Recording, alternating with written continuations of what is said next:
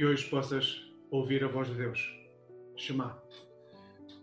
Hoje quero-te trazer Lucas, o texto de Lucas, capítulo 1, versículos 63 a 60 e 64, que diz: Zacarias pediu então uma tabuinha e escreveu o nome dele, é João.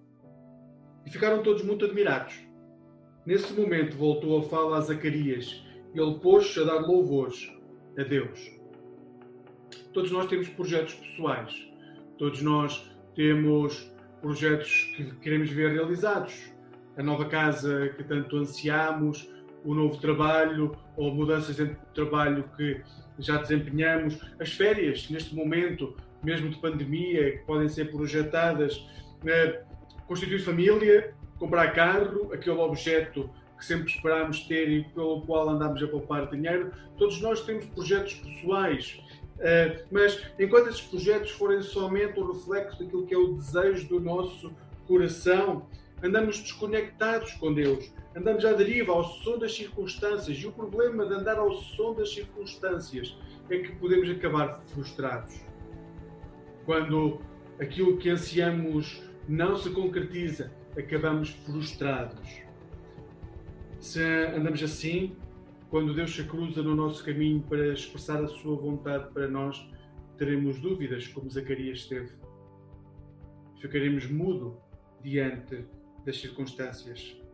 Porém, o mesmo Deus que surge ao ponto de nos deixar sem saber o que fazer porque muda as nossas circunstâncias, Ele também nos dá novas possibilidades cada dia de podermos ver a nossa vida transformada, de podermos ver a nossa vida transformada não por aquilo que é o desejo do nosso coração, mas o desejo do seu coração. Seja através da confissão de Jesus Cristo como Senhor e Salvador, seja através do simples facto de poder escrever numa tabuinha, como Zacarias, aquilo que Deus quer para nós.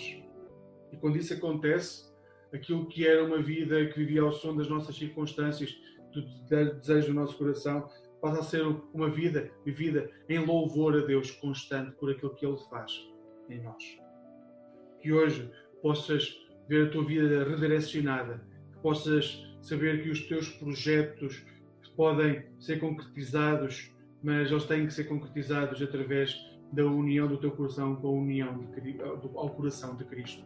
Os teus projetos podem ser concretizados, mas têm ser direcionados pela vontade de Deus. Porque quando isso acontecer, mesmo quando uh, uh, as tribulações chegarem, tu tens a certeza que a tua vida é guiada pela presença de Deus e conseguirás dar louvores e viver em paz em cada momento.